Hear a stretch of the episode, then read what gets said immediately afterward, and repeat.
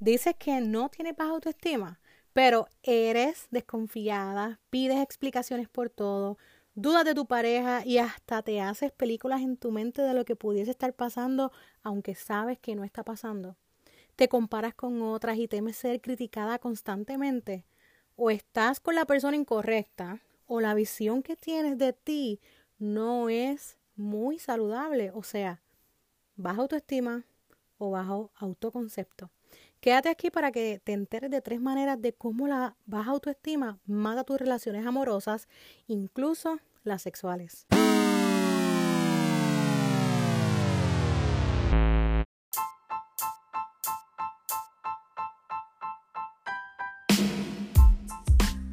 Hola comunidad Soy una mujer como tú. Esta que te habla es Neidi Natalie Rivera. ¿Sabías que tu autoestima está ligada a los desórdenes emocionales, a tu sexualidad, tu desempeño sexual, tu estilo de crianza e incluso el emprendimiento? Por eso aquí estaremos hablando de distintos temas ligados a la autoestima, porque mereces una vida mejor, disfrutar de tu vida en pareja, de tu sexualidad y de tu maternidad. Así que todos los jueves te espero aquí para que dialoguemos sobre uno de estos temas para lograr el éxito en nuestra vida, en nuestra maternidad como mujeres o como madres. Te espero. Buenos días, comunidad de Soy una mujer como tú. Bienvenida a cada mujer y madre que me escucha. Mi nombre es Neidi Natalie y el tema de hoy no es un tema fácil. No lo es porque muchas de, de nuestras conductas son aceptadas culturalmente y enmarcadas tras el comentario, eso viene con el paquete de ser mujer. Y sabes, no es así. Es igual el comentario este que a mí me enfada muchísimo, tengo que aceptarlo. Él me cela porque me quiere. No hay nada más lejos de lo que debe ser real en nuestra vida. Detrás de los celos hay inseguridad. Detrás de la inseguridad hay baja autoestima o bajo autoconcepto de sí misma. Hoy quiero hablarte sobre tres maneras en que afecta tu relación sexual y amorosa la baja autoestima. La baja autoestima siempre anda buscando la manera de ser la víctima del asunto para luego tener la excusa perfecta para sentir pena por sí misma y justificar esa pena. Obviamente no lo hacemos conscientemente, estamos acostumbrados a este comportamiento y comenzamos a repetirlo cada vez. Esto provoca discusiones continuas en donde se sacan historias inclusive del pasado o del comienzo de la relación que supuestamente ya se habían olvidado o incluso perdonado, desencadenando obvias discusiones adicionales, hasta que ambos pues ya no toleran más esa situación, ambos ya están cansados de la peleadera y entonces pues deciden romper la relación.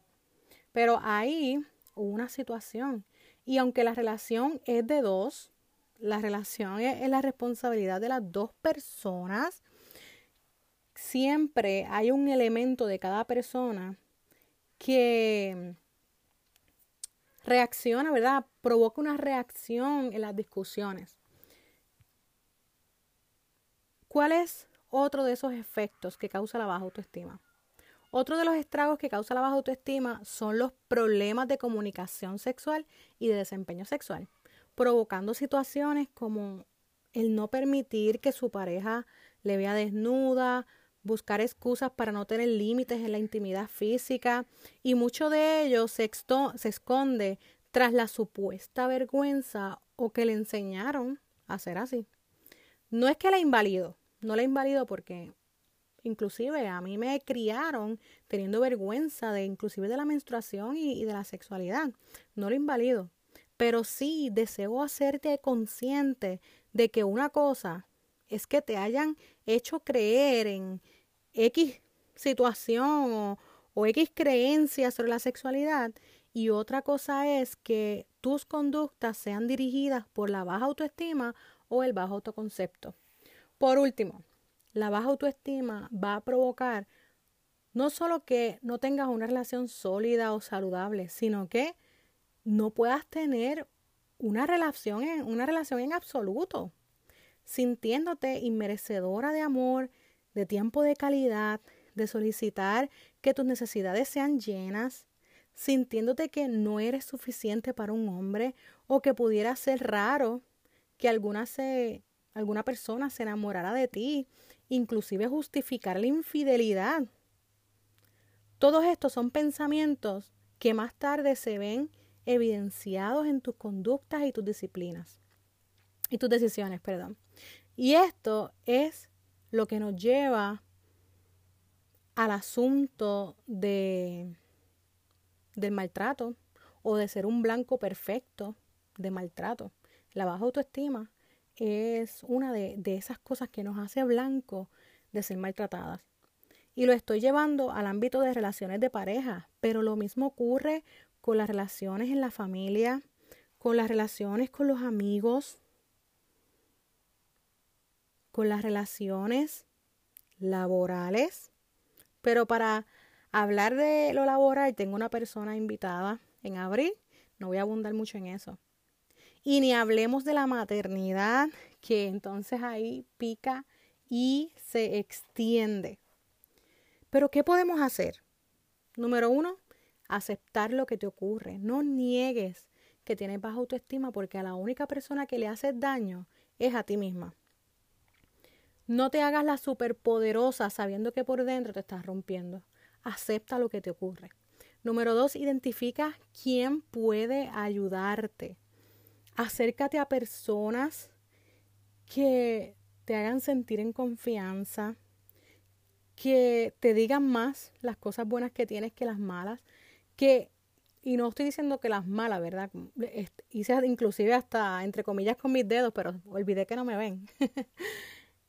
eh, identifique esas personas que no es que te estén alabando todo el tiempo, pero que sean objetivas sobre ti y te digan que bien lo hiciste, muy bien por aquello, te felicito, mira este logro que hiciste, porque ahí tú vas a encontrar fortalezas de ti que tú ni siquiera sabías que tenías. En cambio, hay personas que nos rodean que lo que hacen constantemente es repetirnos lo que hemos hecho mal. Y podemos hacer cinco cosas bien y boom. La sexta que que posiblemente fue una equivocación, nos comienzan a echar todos los, errores que hemos cometido de la vida para justificar el hecho de gritarnos o de decirnos 500 cosas por esa cosa supuestamente mala que hicimos o la equivocación. Aléjate de esas personas. Tú necesitas personas que te apoyen, necesitas personas que comiencen a valorar tu sacrificio, valorar tu esfuerzo, valorar todo lo que haces por mejorar tu vida. Número tres, crea afirmaciones. Yo te voy a invitar a que cuando termines de escuchar este episodio, vayas al episodio número 13 porque allí yo te estoy hablando sobre las afirmaciones y cómo yo misma convertía mis logros en afirmaciones. Así que pasa por allí, no, no te olvides. Y número 5, acepta los halagos. Hoy estuve hablando en mis historias de Instagram acerca sobre los halagos, que a mí me da un trabajo increíble aceptar halagos. De hecho, ayer estuve en un live con Anímatelo Silvirina, pueden buscar también su podcast. Estuve hablando con Silvirina en un live y me hizo algunas preguntas y dentro del diálogo llegó el momento en que ella me dijo, Lady Natalie, yo tengo que felicitarte por esto, por lo otro, yo te admiro, mira lo que, mira todo lo que tú has hecho, aún con hijos, con familia. Y yo dentro de mí yo decía, Dios mío, ¿cómo yo debo reaccionar a esto? Porque no me acostumbraron a recibir halagos, me acostumbraron a vivir, me criaron para vivir en el anonimato. Y el hecho de yo ser en estos momentos una figura básicamente eh, pública, que tengo que estar haciendo live, que voy y doy conferencias, online, que tengo que ser parte de, de, conferencias internacionales y todo esto, se me hace muy difícil aceptar esos halagos.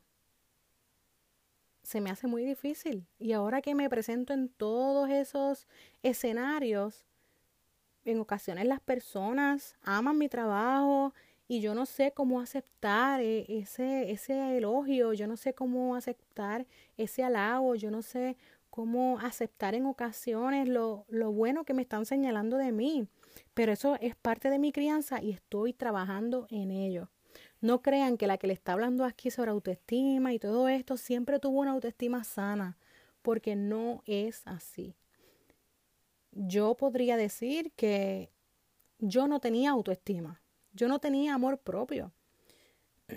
fui una chica que no fue que fui maltratada por, por mi familia, en ocasiones eran cosas que, que socialmente se aceptaban y estas cosas provocaron que mi, que mi autoestima disminuyera o maltratos en la calle o el bullying en la escuela.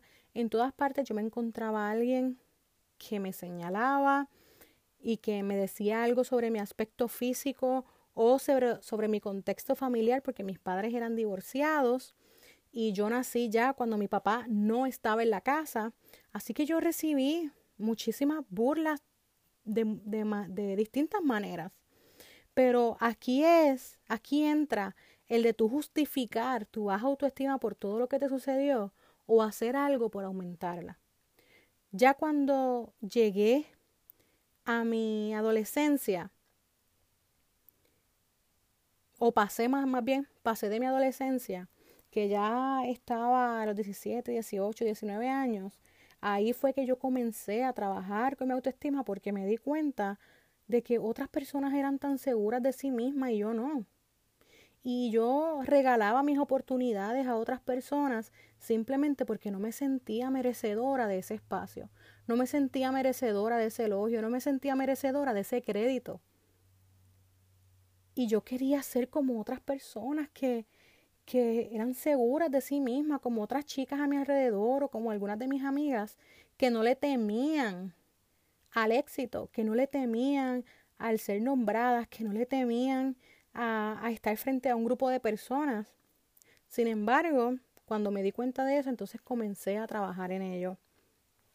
No fue fácil porque estuve, ¿verdad?, rodeada de, de ciertas personas que, que fueron partícipes o que yo les permití, mejor dicho, que yo les permití bajar mi autoestima. Y por eso es importante la número 7. Perdón, la número 6. Identifica a una persona que pueda emular y sigue varios de sus pasos.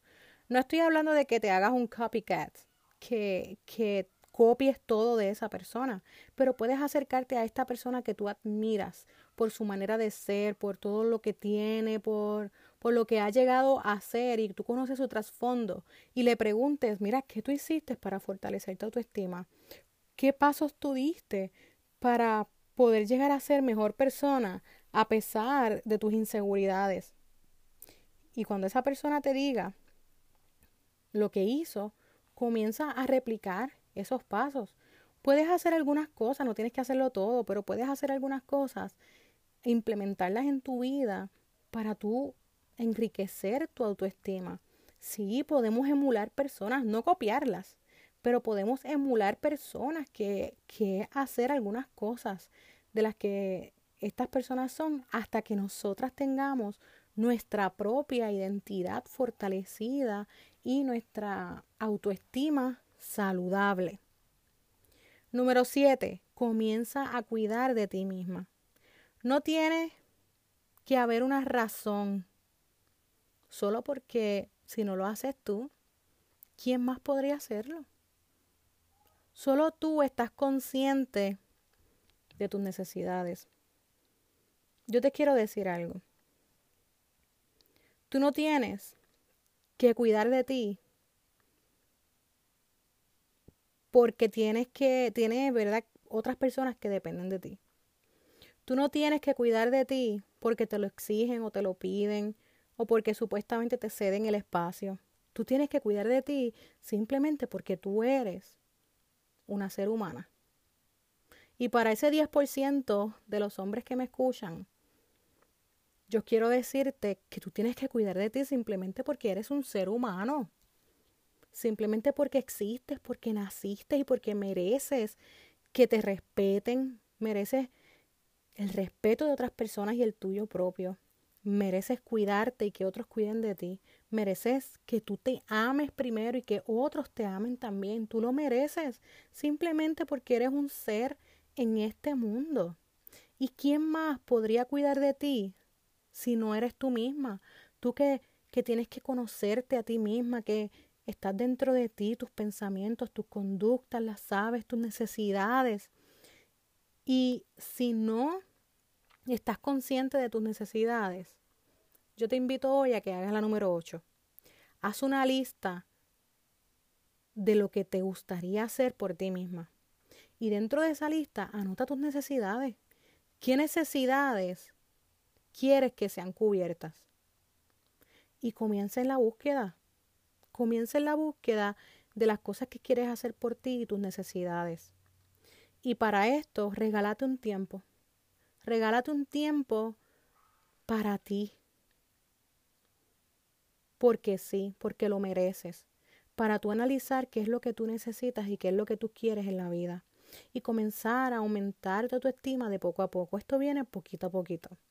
Poquito a poquito, ¿verdad? No ocurre de la noche a la mañana. Esto es un proceso de enriquecimiento y de crecimiento personal que te va a llevar a amarte cada día más, a hacer que las demás personas a tu alrededor te respeten por quien eres y porque eres un ser humano como todos los demás. Yo no estoy hablando aquí de que tú eres más especial que otras personas. Yo no estoy hablando aquí de, de que es porque tú lo mereces, porque tú eres hija o hijo de X o Y persona. No, yo te estoy hablando aquí porque desde el punto de vista que eres una ser humana y que mereces ese espacio y que mereces amarte y que mereces cuidarte. Hay algo que quiero comentar aquí, aunque es va, a ser producto de, de otro episodio, pero quiero adelantarme y comentarlo aquí. ¿Dónde está el espacio de cuidado propio de las adolescentes y los adolescentes? ¿Dónde está ese espacio? Yo recuerdo cuando yo era adolescente y no había ese espacio. De hecho, no hubo quien me hablara sobre realmente sobre autoestima y, y cómo un adolescente podría cuidarse a sí misma para aumentar esa autoestima. ¿Dónde está ese espacio para las adolescentes? Esto va a ser producto, ¿verdad?, de, de, otro episodio, como dije, pero les dejo también esas preguntas ahí por si eres madre o si tienes una hermana menor y es adolescente, pues entonces ayúdala a identificar ese espacio de cuidado propio y qué es cuidarse a sí misma. En la Biblia, Jesús nos pidió algo. Ama a tu prójimo como a ti mismo. Y lo particular aquí es que no lo dijo en pasado. No dijo ama a tu prójimo como te amaste. Y tampoco lo dijo en, futuro. Ama a tu prójimo como te amarás. Está en presente. Y en presente diríamos que perfecto, ama. Ama a tu prójimo como a ti mismo. Ama ahora, en este momento. Ama a tu prójimo como a ti mismo. ¿Cómo amas a otros y no a ti misma? ¿Cómo cuidas de otros y no a ti misma? Vuelvo y lo repito, no lo dice en futuro, no lo dice en pasado, lo dice en presente. Ama a tu prójimo como a ti misma. Significa que para amar a otros, para cuidar de otros, tienes que amarte a ti misma primero. Primero tú y luego todos los demás, porque no puedes dar lo que no posees, no puedes ofrecer de lo que no tienes. Y lo primero que debes hacer es comenzar a amarte y aumentar tu autoestima. Y no lo digo desde un punto de vista ególatra o egocéntrico. Es que te dé los cuidados básicos de amor, tiempo de calidad, cuidado personal a ti misma primero. Muchas de nosotras como madres fallamos en esto y andamos despeinadas o, en ropa de dormir, en pijamas, inclusive hasta para bajarnos en Walgreens. Y nuestras niñas impecables, pero ¿cómo esa niña va a aprender a cuidar de sí misma si mamá no se peina, si mamá no se arregla, si mamá se lo da a todos los, de, los demás, pero no a sí misma? Nosotras somos también un punto de partida de creencias para nuestras hijas. Y si lo tuyo no es maquillarte, no te maquilles, pero cuida de ti misma. El maquillaje no significa cuidado personal. El maquillaje es un embellishment. El maquillaje es algo añadido a, a tu cuerpo, a tu vida.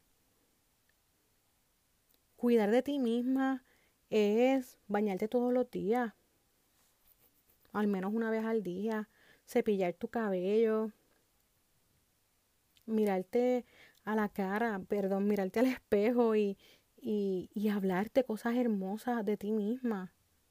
Poder mirarte en el espejo y, y estar satisfecha con lo que ves, amar lo que tienes. Eso es parte del cuidado propio. Eso es parte de la autoestima. Así sea con las libras de más, recuerda que tú sigues siendo productiva. Así sea con con las libras que te faltan, tú sigues siendo productiva. Y tú tienes que amar eso. Y podemos aprender amar eso y más sobre nosotras. Podemos tener muchos defectos, pero ¿y qué tal de nuestras fortalezas? Ámate. Si te ha gustado este episodio, te invito a que lo compartas en tus redes y etiquetes a Soy una mujer como tú y de paso comiences a seguirme para que no te pierdas el contenido diario que sale en mi Instagram y en mi Facebook. Si te gusta mi podcast y me las he ganado, te pido que me des esas cinco estrellas y dejes tu opinión en la plataforma porque así me ayudas a llegar a otras mujeres como tú. Hasta la próxima.